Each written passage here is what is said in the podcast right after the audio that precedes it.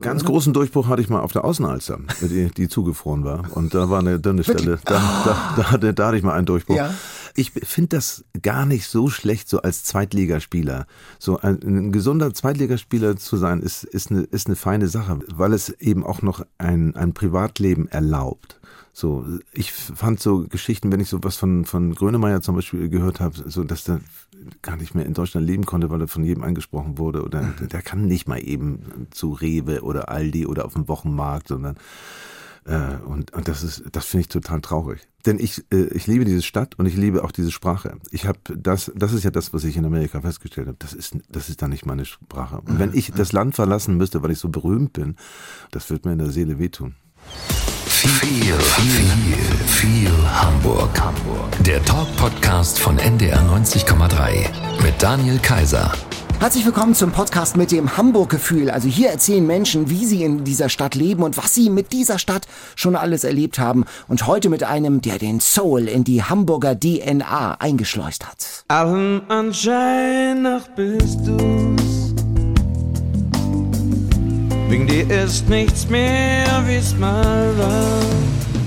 Den ganzen Tag sieh ich mir an, was der Fluss tragen kann. Yeah. Sie nennen ihn den George Clooney von Barmbek. Keiner kann Blue Notes zwischen Alster und Elbe so schön wie er. Er ist ein Drittel der Söhne Hamburgs. Moin, Stefan Wildes. Moin. Moin!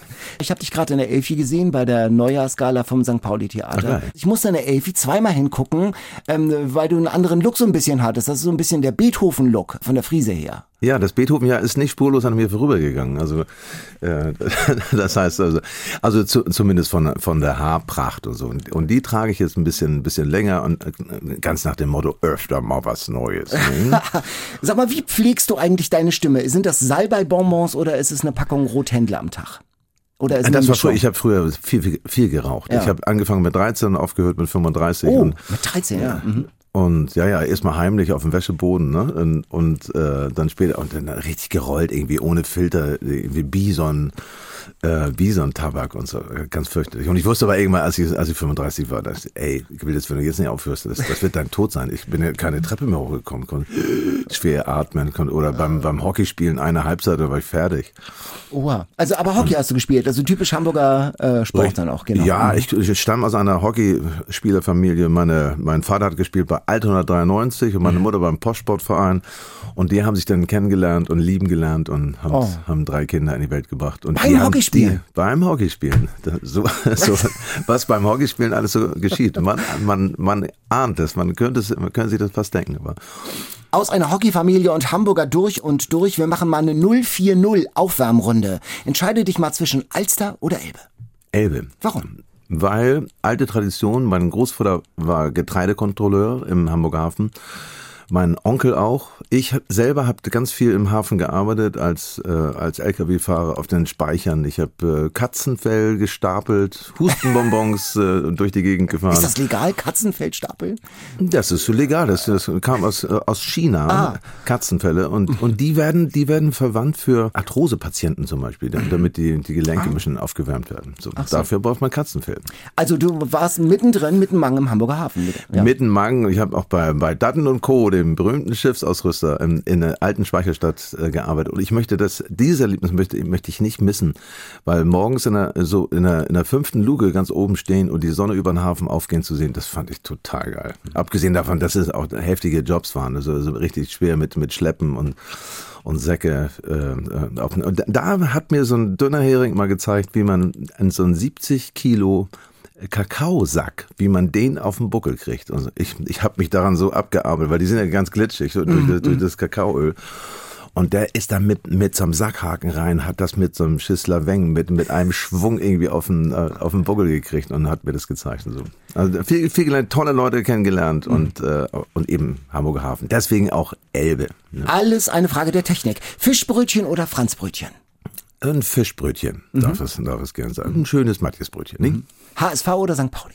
Oh, das, da Böse erwischt man- Frage, ne? das, das ist eine, nee, nee ich, äh, äh, als Hamburger sind, habe ich zwei Seelen in einer Brust. Ich verfolge beide Mannschaften natürlich und drücke den die Daumen und wie es beim HSV aussieht, ist es ja ganz gut. Aber ob das für die erste Liga schon langt, das wird die zweite Hälfte der Saison zeigen. Neuer Wall oder Fuhle? Auch da ist, ist beides. Also ein neuer Wahl, insofern, ich bin ein, ein großer Fan des Alsterhauses. Und zwar hat da meine Tante Hedi, ich habe sieben Tanten gehabt, und Tante Hedi hat in der Käseabteilung gearbeitet. Ne?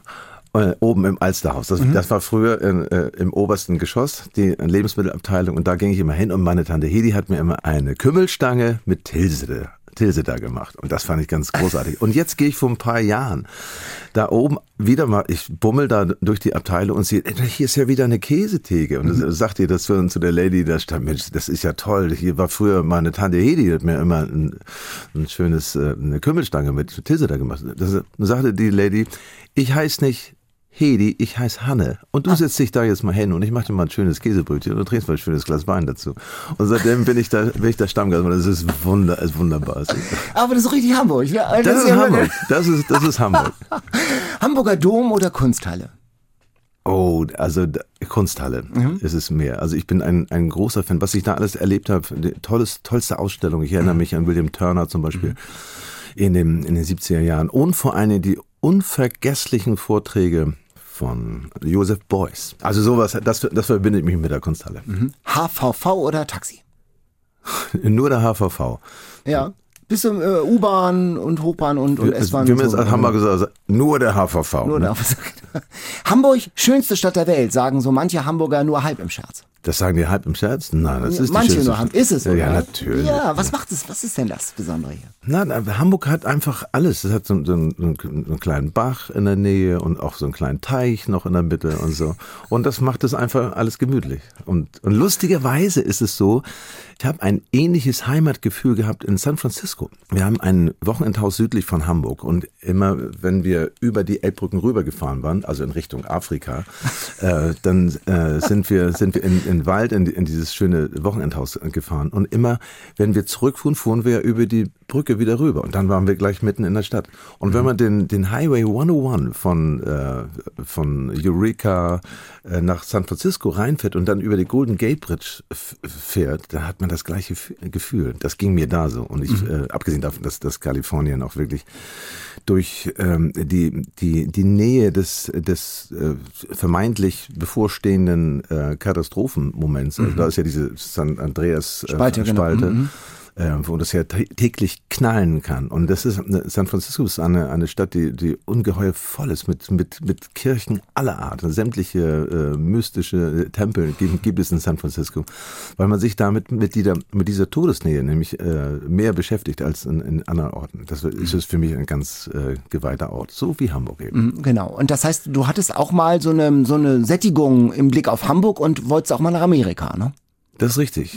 Äh, ich habe in der Tat, ich habe ein Grundstück gehabt äh, und habe da tolle Leute kennengelernt. Aber ich habe da in der in der Ferne habe ich festgestellt, dass ich da nicht hingehöre. Ich, das ist nicht meine Sprache. Abgesehen davon, dass ich äh, völlig paranoid wurde, weil an, an jeder Ecke, an jedem Tag gab es irgendwo irgendwelche Schießereien mit irgendwelchen verrückten äh, Drogis oder oder auch wirklich beknackten Leuten, so dass ich eines Tages wirklich, um mich einfach selbst zu verteidigen, bin ich in so einen Lucky Store reingegangen und, und habe mir einen Schießprügel, den dicksten Schießprügel gekauft, so 387er Smith Wesson, so ein fettes Ding. Ich habe mir auch mal, ich als Kriegsdienstverweigerer, so habe mir so ein Ding gehabt, weil ich, weil ich dachte, wenn irgend so ein, so ein äh, besoffener Drogi auf dich zukommt mit seiner Schnellfeuerkanone oder so, dann möchte ich zumindest eine Chance haben, mich zu verteidigen. So irre war ich da schon drauf und irgendwann habe ich gesagt, sag mal, Will, was ist denn mit dir los? Also, das, das ist es nicht. Das, und das ist auch nicht, abgesehen davon, dass, dass ich diese, die Künstler aller Art, ob es aus der, aus der Musikbranche oder aus, aus der Filmwelt oder Theater, also, dass ich da ein, dass ich sehr, sehr verehre, aber das, das ist zum Teil, das ist wirklich bodenlos. Dann wieder zurück nach Hamburg und äh, in deine Heimat und nicht nur deine Heimat, sondern die deiner ganzen Familie. Du bist ja ein geborener und gebürtiger Hamburger, vier Generationen. Richtig. Wie viel Hamburg, also woran merkst du das? Naja, das, das, es gibt einfach ganz viele. Guck mal, wir haben ja äh, als, als Hockeyspielerfamilie bist Mhm. du, kommst du, kommst du in, in, in andere Stadtteile rein und, Mhm. und lernst Leute kennen aus, aus ganz anderen Gegenden. Und äh, dann haben wir einen Reifenhandel gehabt hier in, in Hamburg. Mein Vater äh, in den 60er Jahren schon äh, mit Reifen gemacht und mein Bruder und ich, wir haben das beide von Kindesbeinen auch äh, gelernt. Also ich, ich montiere alles von der Schubkarre bis zum LKW. Bis heute machst du das noch? Schraubst du noch? Ich, ich muss das machen. Also wenn, wenn ich, ich bin immer ganz glücklich, wenn meine Reifen abgefahren sind. Ja, dann gehe ich zu meinem äh, zu meinem äh, Kumpel und und äh, montiere mir meine Reifen drauf. Und das muss einfach sein. Das heißt, ähm, Oder wenn man auch mal einen schönen Plattfuß hat. Ne? Ich habe ich hab das ja alles gelernt und ich, und ich könnte ich könnte nicht zu irgendeinem Laden gehen und sagen, können Sie mir nicht meine Reifen aufziehen? Das das bringe ich nicht übers Herz. fragen dich ja auch mal deine Band- äh, und Musikerkollegen irgendwie, mach doch mal hier mal. Naja, klar, Ja, Logo, ja, ja. Ist, also, ist ja cool. Das heißt, ähm, äh, der Reifenladen, der war in der Süderstraße, ne? Da Da war erst mal. Heidenkampsweg und dann äh, später an der Süderstraße, das, haben mein Bruder und ich das dann äh, weitergemacht. Und später ist mein Vater da auch wieder eingestiegen. Mhm, Das heißt aber, du hast auch, kannst mit Zahlen umgehen auch, ne? Äh, Das, das, das würde ich jetzt nicht so sagen. So als Geschäftsführer von, von so einem Reifenhandel äh, ist man doch eigentlich, müsste man doch eigentlich. Ja, ein, ein bisschen, ein bisschen schon. Du bist Ende der 50er, äh, Ende der 50er, Anfang der 60er in Barmbek aufgewachsen, ne? Richtig. Wie fühlt sich das an? War ja eine andere Also Stadt. War born, and, born and raised in, in Barmbek. Ja. Aber ich muss jetzt sagen, Barmbek Süd, das ist ein Ja. Mhm. kleiner Unterschied. Also der Barmbek Süd gilt ja als das Beverly Hills von Barmbek. Ne? Du hast ja Nord die Fuhle schon angesprochen. Ja, ja, genau. So, das ist natürlich was ganz Also du anderes. warst Das eher ist Richtung, Wu- äh, Richtung Hunsburg unterwegs, da so. Ja, Ja, genau. in der Mhm. Feenkenau gewohnt. Das ist ja, Ja. schon, das ist ja schon Oh, fast, das ist ja schon fast, das, das ist ja schon fast Uhlenhorst. fast, aber auch nur. Aber auch nach dem Krieg, das, also da war ja noch Nachkriegszeit, irgendwie, das war doch ein anderer Schnack noch. Da war Hamburg doch eine andere Stadt, ne? Das war eine andere Stadt. Vor allem waren die ganzen Schuttberge noch da, auf denen wir mit Schlitten gefahren sind. Mhm. Mit einer schönen, ich weiß nicht noch, also ge- geniale, das gab eine, eine Käferhaube, die, die Fronthaube, und die als Schlitten benutzt. Das war echt ein Geschoss, unfassbar. Und damit sind wir dann diese ganzen Schuttberge runtergerodelt. Wie wohnst du heute in Hamburg? Ich wohne äh, südlich von Hamburg. Ah, also Genau. im Grünen. Im, im Grün, ja. Und zwar in, de, in dem Wochenendhaus, wo wir, was mein Großvater Friedrich AB, der Tischlermeister, der hat das gebaut. Und zwar hat er dieses Haus, dieses Häuschen, hat er in seiner Kriegsgefangenschaft gezeichnet. Und der hat, der sagte sich, wenn ich aus dieser Hölle rauskomme, wenn ich das schaffe, dann werde ich südlich von Hamburg ein Wochenendhaus bauen. Und so. Und das hat er tatsächlich gemacht. Und nebenbei bemerkt, hat mein Großvater Friedrich, äh, der war sechs Jahre in russischer Kriegsgefangenschaft und dadurch, dass er aber Tischlermeister war, hatte er da ganz ganz gute Jobs und die und die brauchten ihn und und haben ihn da auch äh, nicht umkommen lassen. Und dieser dieser Mann schreibt seiner Frau 1949 nach sechs Jahren Kriegsgefangenschaft schreibt er ein Telegramm und auf diesem Telegramm steht Hausfreund fortschicken, komme selbst. Ist das geil? Also das ist, diese Geschichte erzähle ich auch bei meinen Wolfgang Borchert Abenden Ja. immer, weil, weil ich finde so diesen Humor nach so einer Zeit, auch, äh, und auch nach den ganzen Erlebnissen, die diese Menschen ja leider ert, ertragen und erleben mussten, ähm, diesen Humor dann, äh, dann doch zu haben, so, das find, das hat mich schwer beeindruckt. Und das ist ja auch dann nicht nur irgendein Haus, sondern das hat ja wirklich, das atmet ja Familiengeschichte. Eben die Geschichte, die du zum Beispiel Das, erzählt hast. das ist die, das ist die Familiengeschichte äh, von dem, zumindest da von dem Tischlermeister Friedrich RB aus Hamburg-Barmbek. Ne? Der hat seine Tischlerei in Barmbek gehabt. Und es gibt sogar, ich habe neulich, äh, äh, nachdem meine Mutter verstorben war im äh, Februar letzten Jahres, habe ich äh, in Unterlagen gefunden eine alte Rechnung. Und zwar ist das ein, äh, sind das mehrere äh, Baumstämme gewesen. Und zwar mit äh, Afzelia-Holz. Das ist ein ganz hartes Holz, so wie Bongossi. Da kommst du also mit, mit, mit dem Bohrer kaum rein. So, so hart ist das. Und damit ist dieses Haus gebaut. Und das ist, und, und diese Rechnung von 3000 Mark, also das sind, das sind äh, zwölf Baumstämme gewesen. Die hat er dann aufgeschnitten und hat die dann mit Nut und Feder und auf Gärung geschnitten, äh, macht es die Außenhaut dieses, dieses Hauses aus. Und das ist alles noch genau so, wie es 1960 gebaut wurde. Spannende. Familie, sag mal, ich höre Hockey, ich höre Reifen, ich höre Holz. Wo kommt denn da die Musik her? Die kommt, die kommt in der Tat von, äh, von meinen Eltern und auch Großeltern. Also meine Großeltern haben ganz viel Klassik gehört und mein Vater, der, der Reifenhändler, der hat ganz viele äh, äh Giveaways von der Firma Goodyear bekommen. Mhm. Da, da gab es zu Weihnachten immer Schallplatten. Schwarze, runde Teile passt ja auch zu den Reifen. äh, und das war, das war Musik äh, von, von schwarzen Sängern, von, von Billie Holiday, von äh, Ella Fitzgerald oder von Sammy Davis Jr. Und, und damit bin ich groß geworden. Das ist einerseits, das war das von, von meinem Vater, der Geschmack, der, der mir aber auch immer sagte, das ist nicht nur so die Herzschmerzmusik von, von diesen Musikern, mhm. sondern das hat auch ganz viel damit zu tun mit deren Geschichte und den, äh, dem Freiheitswunsch. So, denn diese Menschen, die das ja gemacht haben, sind ja vor ein paar hundert Jahren aus Afrika weggepflückt worden und in Schiffen, in Ketten äh, dann nach äh, Nordamerika verbracht worden und, und äh, sind da äh, ja erst in den 60er, 70er Jahren überhaupt äh, zu ihrem äh, zu ihrer Freiheit gekommen. Bis dahin war mhm. das ja und, und auch Menschen wie Muhammad Ali zum Beispiel hat mein Vater sehr, sehr verehrt, weil das nämlich immer bei ihm mit drin steckte, dieser, dieser, dieser Drang nach Freiheit. Und wenn man es genau nimmt, ist ja, die, ist ja der Wunsch, frei zu sein, ist ja nicht nur einer, ähm, den, den schwarze Amerikaner haben, sondern das, der ist bei uns ja genauso. Mhm. Freie Entscheidungen mhm. zu treffen und, mhm. und sich auch frei bewegen äh, zu dürfen. Dann stehst du als Twen, als Anfang 20-Jähriger in der Süderstraße in dem Reifenhandel und sagst aber zu deinen Eltern, äh, ja, ich mach doch jetzt nicht den Familienbetrieb weiter, sondern ich mach in Musik. Richtig. Wurde das so widerspruchslos hingenommen? Ich sag mal so, ich glaube, das war, äh, mein Vater war also ein großer Musikliebhaber, übrigens meine Mutter äh, auch, mhm. die hat, mhm. äh, die war ein großer Hildegard Knef-Fan. Und so. Ah. Und, und diese Mischung zwischen Sammy Davis und Hildegard Knef, so, das ist das, was mich. was, Hilde war ja auch in New York als Hildegard Neff und hat da tolle Cole Potter Sachen gemacht. Auch. Ja, ja, ja, ja, Mit Cole Potter übrigens auch zusammen. Das ist Wahnsinn, das, ne? Ja, tierische, tierische Geschichte. Ich, mhm. verehre ich auch sehr, diese Frau. Und es ist in der Tat auch so, wenn, wenn ich manchmal nicht so genau weiß, wie ein Text gemacht und Musik und ich weiß ja auch, wie könnte man das jetzt phrasieren, dann frage ich mich, wie hätte Hildegard Knef das jetzt gemacht? Und die hat ja so eine ganz einzigartige äh, einen ganz einzigartigen Ausdruck. Und da, bei ihr ging es auch immer um, um die Sache, um, um, äh, um, um ihren ganz persönlichen äh, und eindringlichen Ausdruck. Großartig.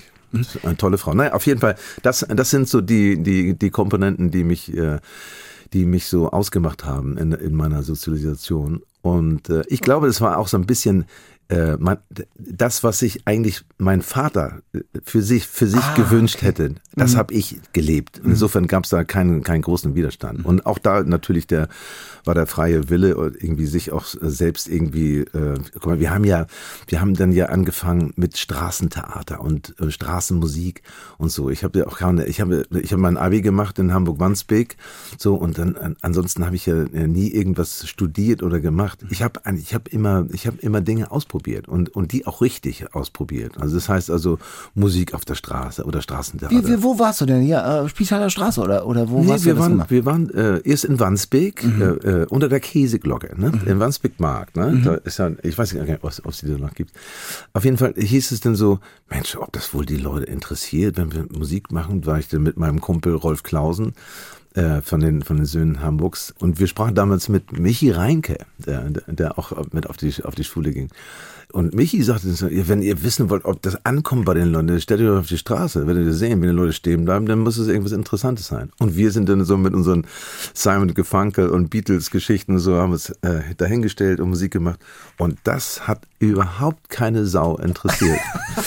Und daraufhin haben wir gedacht, hm, jetzt müssen wir uns mal was anderes ausdenken. Und damals gab es ja, gab's ja so Bands wie Instaburg und Co. Ja. zum Beispiel oder ähm, aus, aus England, äh, Monty Pythons mhm. und so. Und das waren so unsere Einflüsse. Wo Bisschen wir schräger so, ja? Bitte? Bisschen schräger auch. Bisschen ja. schräg und, mhm. und äh, anarchomäßig.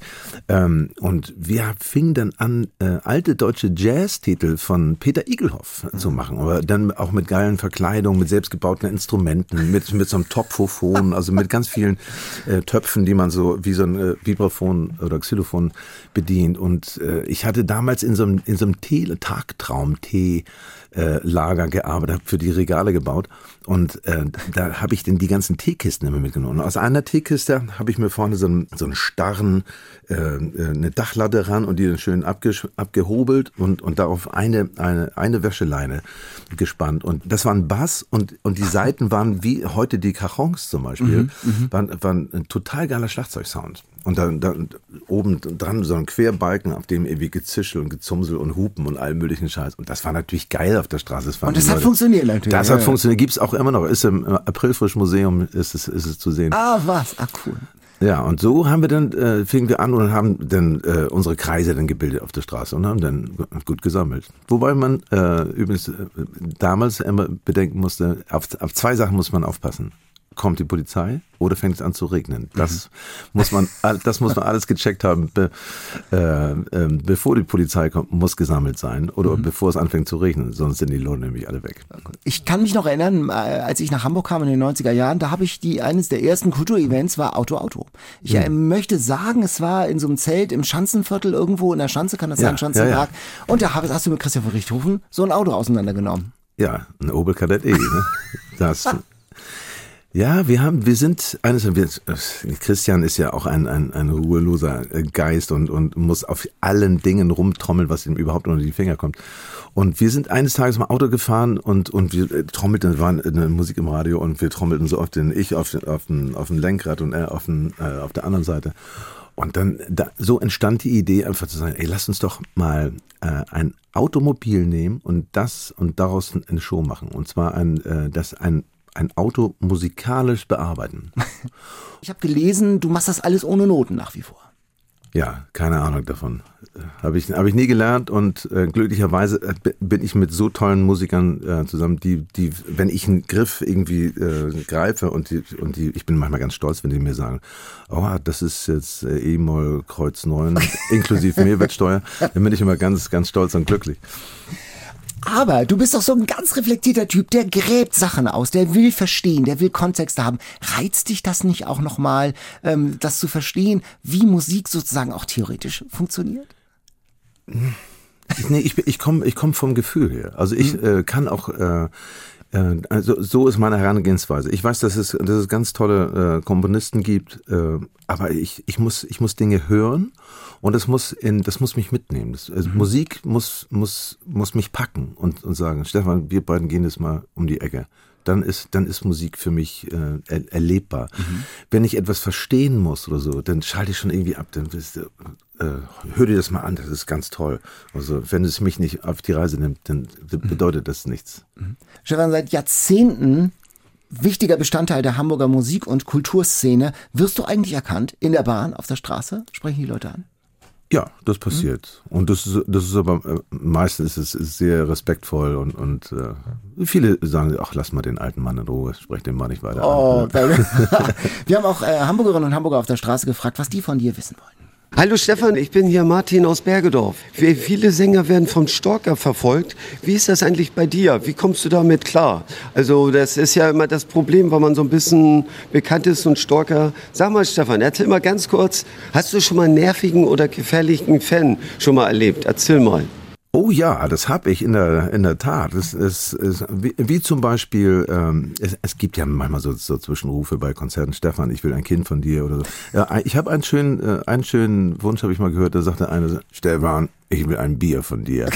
Und das war, das fand, konnte ich natürlich erfüllen. Also, also stand Pede. Ich weise auch immer darauf hin, Leute, schmeißt bitte keine Unterwäsche auf die Bühne.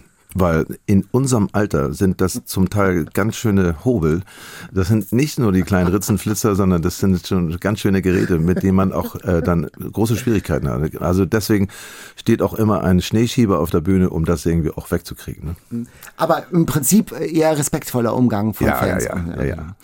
Was ich ja super finde, du machst immer wieder neue, spannende Sachen. Scheinbar altes Zeugs holst du hervor und machst das irgendwie so sexy. Tier oder Sturm, Schimmelreiter und jetzt Wolfgang Borchert. Den werden vielleicht viele kennen von dem Stück Draußen vor der Tür über den Kriegsheimkehrer Beckmann. Und Borchert, der stirbt kurz vor der Uraufführung nach dem Krieg, ähm, hier in den Kammerspielen vor der Uraufführung. Auch eine Hamburgensie, der Typ, den kennt man ja eher als ernste Figur. Was reizt dich an Borchert, an seinen Texten?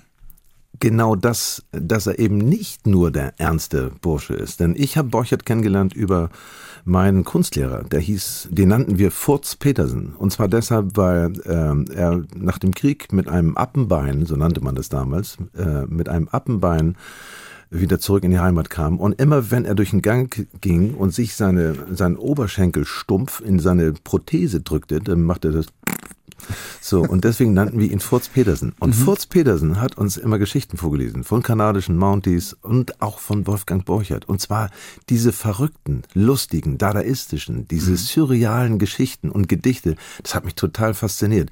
Ich habe erst äh, als als äh, später, als ich gar nicht mehr zur Schule ging, habe ich erst von draußen von äh, vor der Tür äh, gehört und so. Das heißt also, ich habe Borchert kennengelernt als einen lustigen, als einen äh, unfassbar interessierten und, und großartigen äh, Schriftsteller. Und das ist das, was wir auch, äh, deswegen haben wir auch diesen, diesen Abend gemacht, weil meistens ist es so, wenn, man sagt, ach, hier macht Borchert, ja, Kriegsliteratur, Trümmerpoesie, ja, ja, schlimm und so. Und aber ich, ich sage, ey Leute, Borchert ist, ist was ganz anderes. Der mhm. ist ja keine 26 Jahre alt geworden und hinterlässt ein, ein fette, also Telefonbuch gleiches äh, Gesamtwerk, wo, wo so, so lustige und, und irre Theaterstücke drin sind mhm. oder eben die Gedichte auch und seine Verliebtheiten, äh, die er in kleinen Gedichten auf, auf Hannelöhrchen mit ihren Marzipanöhrchen, äh, so, so, also total abgelegt. Und vor allen Dingen auch, äh, und das machen wir auch äh, ähm, jetzt zum Beispiel im St. Pauli Theater, es gibt eine, eine unfassbar lustige Geschichte, die heißt Shishifush. Und mhm. zwar ist das die Geschichte von, von seinem Onkel mhm. äh, den er hatte, der im Ersten Weltkrieg eine, einen Ober, äh, Oberkieferschuss abbekam von, äh, von, von Franzosen und deshalb nur so sprechen konnte. Und dieser, und dieser, dieser Onkel äh, geht mit ihm und, und seiner Mutter in ein Gartenlokal. Und in diesem Gartenlokal kommt ein Kellner auf die zu und fragt, ähm, was, hätten Sie gern? Und der Onkel. Und, die, und beide haben den gleichen Sprachfehler. Und bevor die das rauskriegen, dass, dass, ob der eine den anderen nun verarschen Verarscht, will ja, ja, genau, genau. Oder, und sich lustig machen will, das ist unfassbar lustig. Also diese Geschichte, Shishifusch, ist auch mit dabei. Es ist, äh, und, also nicht und, nur Texte, sondern äh, du vertonst ja auch die Texte davon. Ja, wir, wir haben ganz viele, ganz viele Gedichte vertont mit, mhm. mit Tobi Neumann, meinem wunderbaren Pianisten und Produzenten.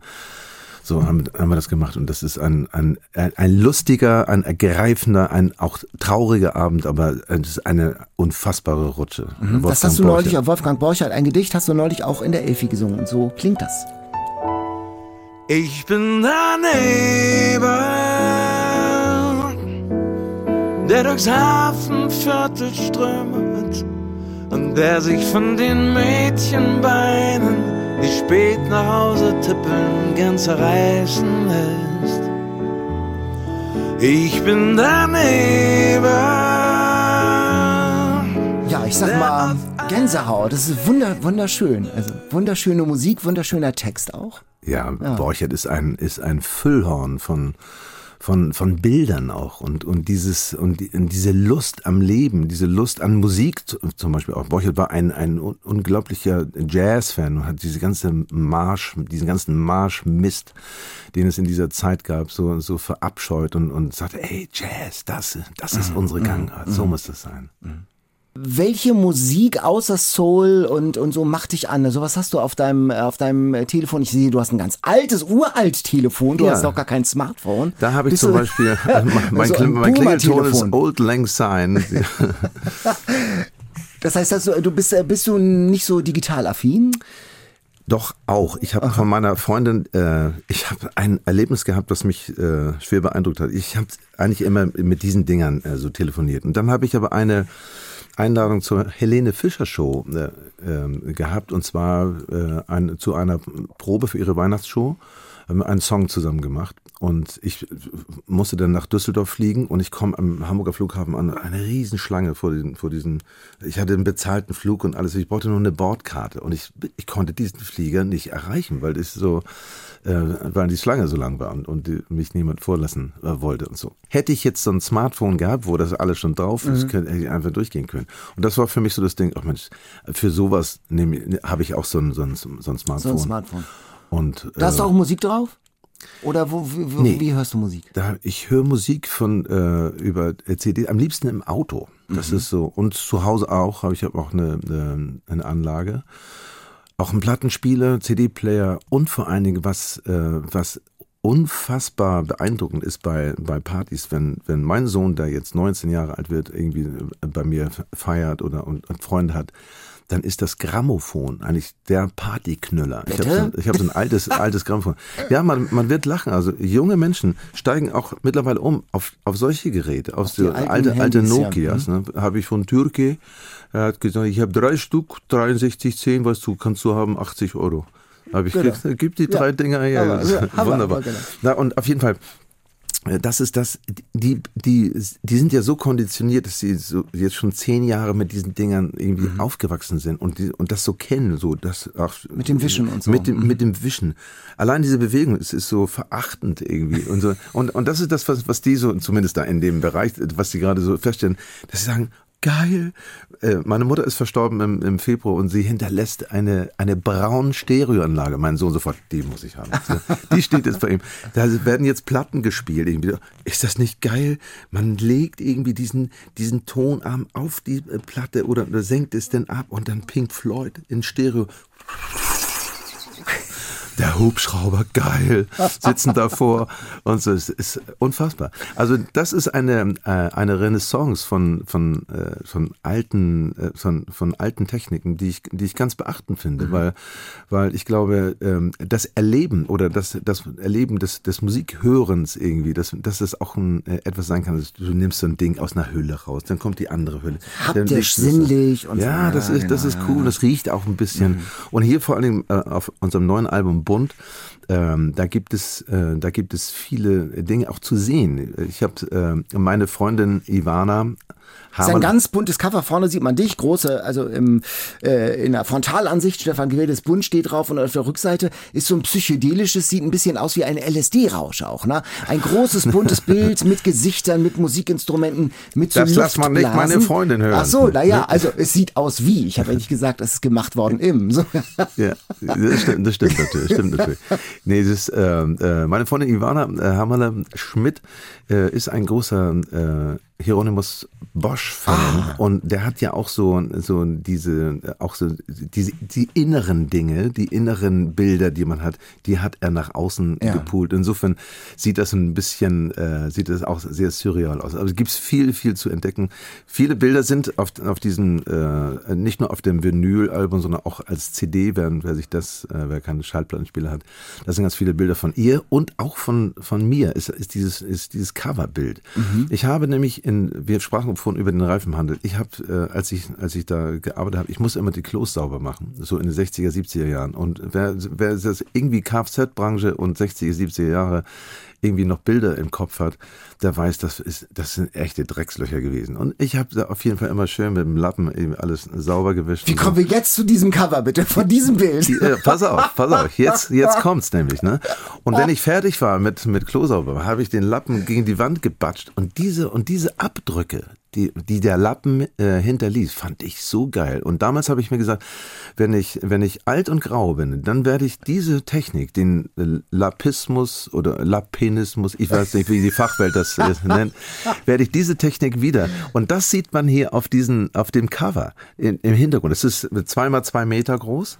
Ähm, das Ding habe ich nur eine Stunde mit Lappen äh, und ganz vielen Farben bearbeitet. Und Mit Farben und, aber, Mit Farben. Und, und diese, diese Abdrücke davon sind gigantisch. Sieht aus wie so ein Wald, so ein Herbstwald. Ein Ja, und ne? man, man sieht ganz viele Dinge da drin. Also wenn man sich und, und, und man braucht vor allem keine Drogen, man braucht sich das nur anzugucken. und, und das Tolle ist, Davon haben wir große Repliken gemacht, auch so in 2x2. Die haben wir so als Backdrops äh, auf, unseren, auf unseren Bühnen. Und äh, ich verkaufe die mittlerweile, äh, also die, die Kopien davon. Und äh, eins geht jetzt nach Hannover zum Beispiel. Eine, eine Dame hat es gekau- gekauft. Und kostet, so ein Ding kostet 1000 Euro und diese 1000 will ich mir nicht in meine Tasche stecken, sondern die spenden wir der Organisation Save the Children. Und zwar Save the Children of the äh, Ukraine. Und äh, da, da geht die ganze Reise hin. Wir sind auch gerade mit der Natalia Klitschko im, Ah. im Gespräch und werden, werden auch mit ihr weitere Geschichten machen. Denn Also es- es diese, gibt- diese es- Vinylplatte ist nicht nur Musik, sondern die ist, die ist sozusagen ein Gesamt- äh, und ein soziales Kunstwerk. Also alles. Alles mit dabei. Und so klingt sie, so klingt bunt, der Titelsong. Ich will es bunt.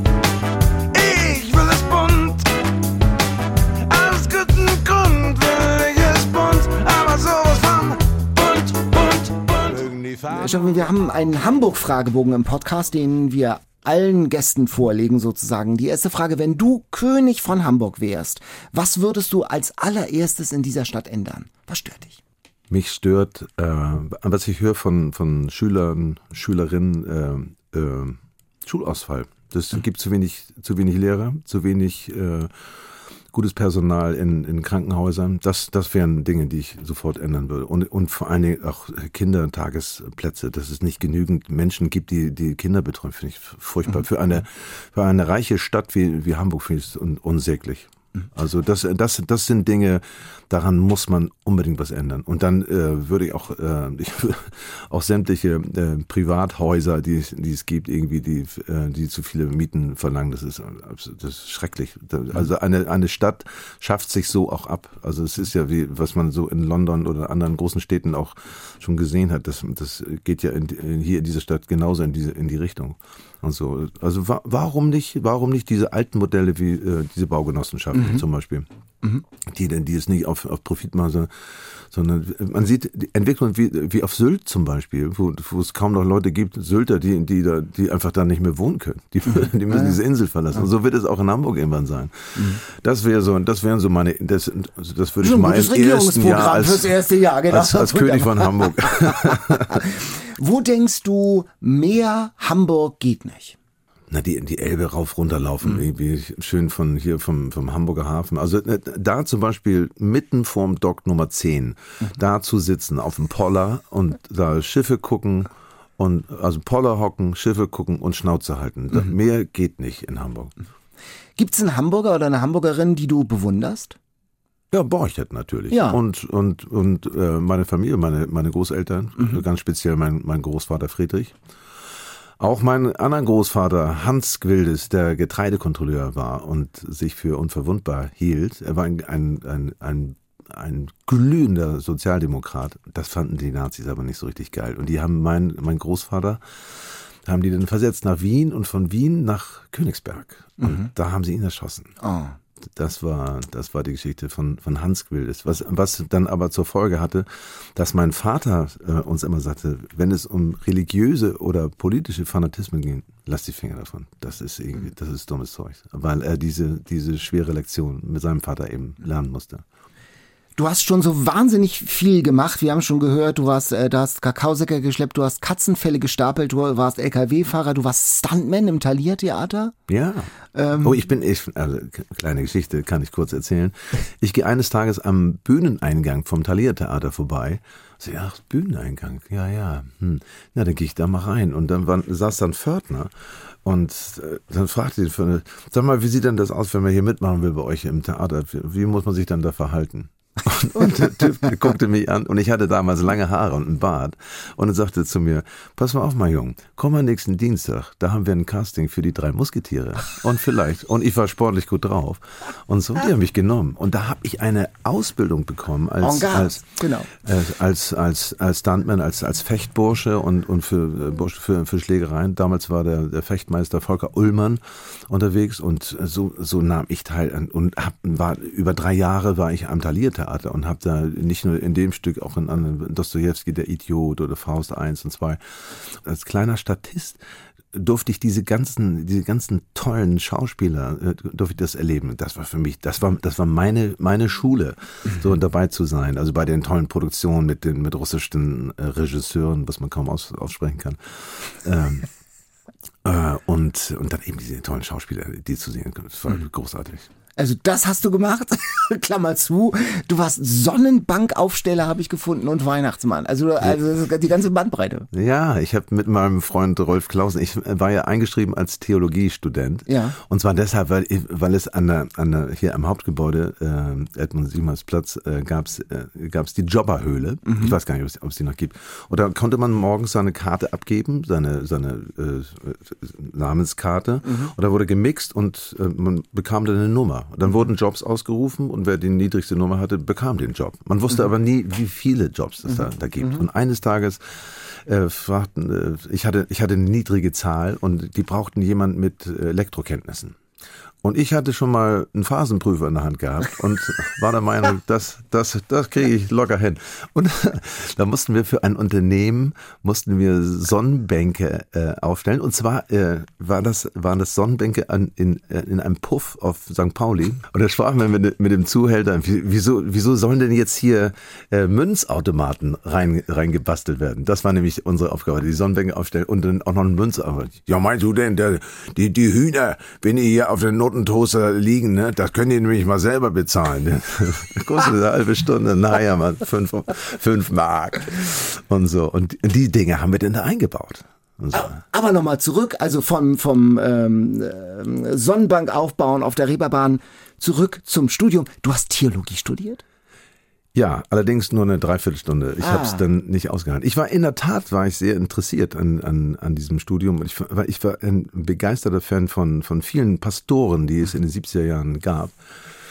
Wie zum Beispiel Pastor Dorn in Wandsbek, der sah aus wie Jesus Christus, auch, hatte auch so Latschen und hatte, hatte auch eine Einstellung, politische Einstellung, war natürlich gegen Atomkraft und, und hat uns dazu angestiftet, nach Brockdorf zu gehen und so weiter. Und das fand ich aber gut, dass, dass, dass also da nicht nur Bibeltexte gemacht wurden, sondern auch, dass auch eine, eine lebensnahe Einstellung auch vermittelt wurde und so. Und dann waren es auch Pastoren wie Pastor Schulz oder Pastor Kufus zum Beispiel, der mir half bei meiner Kriegsdienstverweigerung. Das war ja damals in den, in den 70ern noch richtig so mit Beisitzer und Richter ja, und, das war und richtig irgendwie ja, richtig fette Geschichte und man, man musste da irgendwie voller Bammel hingehen. Aber die haben mir gut geholfen. Das waren aber auch äh, so fortschrittliche äh, Pastoren, die leider dann von der Nordelbischen Landeskirche abgesägt wurden. Oh. Das fanden die, das fanden die ganz kacke. Die fanden, mochten solche Leute nicht und so. Und da merkte ich irgendwie, was für ein erzkonservativer Haufen das ist. Damals war, heute ist es ja, ich habe ja auch, die, ich habe ja Theologie studiert tatsächlich. War ein super Studium, hast was verpasst ein bisschen. Ja, genau, aber ähm, äh, heute ist ja die Nordkirche, äh, die, äh, in die die Nordelbische Kirche aufgegangen ist, ein sehr liberales, äh, freundliches, weltoffenes. Richtig. Äh, Und wir, wir haben eine tolle Bischöfin hier, Ja. die Frau Fehr, ist Ja. eine ganz, ganz große Klasse. Und ähm, äh, bei, der, bei der Gelegenheit, äh, wenn man schon über Kirchen spricht, ich habe eine Kirche kennengelernt, und zwar in Helsinki. Mhm. Die heißt die Rock Church. die, der Felsendom, ja, Das- Hammer. Das ist ein, das ist für mich ist das die schönste Kirche der ganzen Welt, weil die haben in einen in einen Berg haben die ein Loch reingesprengt mit mit Dynamit und haben eine goldene Kuppel drüber gemacht, da drumherum ein Lichtband und du sitzt in dieser Kirche, meistens wird ein- wird Musik gespielt, irgendjemand spielt Piano und du siehst du Du siehst durch dieses Lichtband durch, du siehst die Möwen, du siehst den, den, äh, die Wolken vorbeiziehen, den Himmel und so. Und du, da habe ich zum ersten Mal begriffen, so diese, dieses Bild, was man in einem Gebäude vermitteln kann, dass du ein, ein Teil dieser Erde bist. Und so. Und das fand ich total geil. Also das ist für mich äh, eine der schönsten Kirchen der Da Welt. stand ich auch mal atemlos drin und äh, mit, mit offenem Mund und habe mich dann illegalerweise auch an die Orgel gesetzt und die angeschmissen und mal kurz gespielt. War Ach, sehr geil. schön. Ja, war Ja, toll. schön. Ja, ganz, ganz, wirklich ein ganz besonderer Ort. Ja, müsste man hier, wir haben hier nicht so viele Berge, in die man was reinsprengen kann. Ne? In Harburg vielleicht, Harburger Berge irgendwo da. So eine kleine Kathedrale, das wär's doch mal. Äh, unter all den Dingen, die du schon gemacht hast, auch in, in Hamburg, gibt es etwas, was du noch mal machen würden wollen würdest? Ich würde gern, also wenn ich ein kapitales Verbrechen äh, begehen müsste, sollte, dürfte, dann würde ich äh, im Knast würde ich dann in die Tischlerei gehen, also um das Handwerk meines Großvaters auszulernen. Das ist also mit Holz zu arbeiten ist für mich äh, ist, ist riesig. Und da ich aus einer Handwerkerfamilie komme, ich muss immer irgendwas fummeln, irgendwas irgendwas basteln und fummeln, habe immer irgendwie irgendein Fahrrad oder ein Moped am Start, was ich gerade bearbeite und so. Ich habe gerade ein ein wunderschönes altes Wandererfahrrad, das werde ich jetzt äh, neu aufbereiten und das wird mein Sohn zum Geburtstag kriegen, aber nicht verraten. Psst. Aber wozu musst du denn dazu ins Gefängnis gehen? Kann man da nicht einfach mal so ein Praktikum machen? Die freuen sich doch bestimmt über so eine, so eine Hospitanz von, von äh, Stefan Gefildes, mal so ein, zwei Wochen Ach, könnte man auch. Muss ja. aber, muss er gleich niemanden umbringen, das ist ja gar nicht nötig. doch, aber das wäre ganz schön, weil das, das hatte ich noch nicht. Ich hab, nee, aber ich, äh, Spaß beiseite, wir haben ja ganz viel in, in Knästen gespielt, Ja. in, äh, hier in Santa Fu Ja. selbstverständlich und, und unter anderem auch im Frauenknast in Fechter, was unfassbar, unfassbar irre. Ähm, und äh, wenn ich da so in, diesen, in die Knasträume reingehe und hinter mir wurde vier, fünf, sechs Mal abgeschlossen, das ist grauslich. Ja. Das, ist, das, will ich, das ist wirklich eine Strafe. Also im, eingesperrt zu sein, ist eine Strafe. Aber über das hinaus äh, habe ich da auch ähm, kennengelernt, wie, wie dicht es beieinander liegt, also die, das Phänomen Opfer zu sein oder Täter zu werden. Als wir nämlich in dem Frauenknast in, in Fechter spielten, äh, war, äh, machte ich, machte ich eine, ein, ein Konzert. Ich habe da alleine gespielt mit, mit Gitarre und dann kamen die, kamen die Frauen danach zum, äh, zum Autogramme äh, geben und so. Und da war eine Frau dabei, ein, ein Engel, ein, so ein bildhübsches Wesen, unfassbar. Und ich fragte später dann die Direktorin, was die denn angestellt hätte. Und ähm, da sagte sie, äh, diese Frau hat ihre Eltern umgebracht mit einem Schraubenzieher, mit 200 Stichen. Und diese kleine Geschichte zeigt mal, wie eng das beieinander liegt, Ja, ja. dass du bist eine Zeit lang Opfer und irgendwann dreht sich das Ganze um und dann wirst du zum Täter. Und die hat da ihre Strafe abgesessen. Stefan, du bist in Hamburg weltbekannt und dazu passt die nächste Frage, die wir haben. Moin Stefan, ich bin's Kemal aus Heimfeld und hatte ich eine Frage. Bist du eigentlich überall in Deutschland so bekannt wie in Hamburg oder womöglich sogar noch in noch berühmter? Gute Frage. Nee, äh, in Hamburg weltberühmt. Äh, Und das geht so bis, bis zum Süden, bis zum ähm, bis, äh, bis Frankfurt. So, und dann noch ein bisschen im Saarland, lustigerweise in, in Bayern, hm, da ist irgendwie ziemlich tote Hose. Ansonsten geht es so im, im Osten, in Dresden, in, in Halle, in Leipzig, in Berlin, äh, kennt man uns. Und die Musik und, und die Dinge, die wir machen. Eine Klasse für sich seist, du stand mal im Spiegel. Ähm, bedauerst du nicht, dass es man nicht für den ganz großen Durchbruch, national und international, äh, wolltest du das nicht? Oder äh, Einen ganz großen Durchbruch hatte ich mal auf der Außenalster, die, die zugefroren war. Und da war eine dünne Stelle. Da, da, da, hatte, da hatte ich mal einen Durchbruch. Ja. Äh, nee, ansonsten ist es, ich, ich bin das, ich finde das gar nicht so schlecht, so als Zweitligaspieler. So ein, ein gesunder Zweitligaspieler zu sein, ist, ist, eine, ist eine feine Sache, weil sie, äh, weil es eben auch noch ein, ein Privatleben erlaubt. So, ich fand so Geschichten, wenn ich so was von, von Grönemeyer zum Beispiel gehört habe, so dass der gar nicht mehr in Deutschland leben konnte, weil er von jedem angesprochen wurde. Oder der kann nicht mal eben zu Rewe oder Aldi oder auf dem Wochenmarkt, sondern äh, und, und das ist, das finde ich total traurig. Denn ich, äh, ich liebe diese Stadt und ich liebe auch diese Sprache. Ich habe das, das ist ja das, was ich in Amerika festgestellt habe. Das ist, das ist dann nicht meine Sprache. Und wenn ich das Land verlassen müsste, weil ich so berühmt bin, also das wird mir, das wird mir in der Seele wehtun. Aber es wird sich natürlich nach diesem Podcast wird sich das alles ändern. Ah, sowieso. Ja, und es wird sich ändern äh, mit dem Wolfgang Borchardt Abend, der jetzt äh, kommt im St. Pauli Theater und mit deiner neuen Platte mit Bund. Was steht denn noch an im neuen Jahr?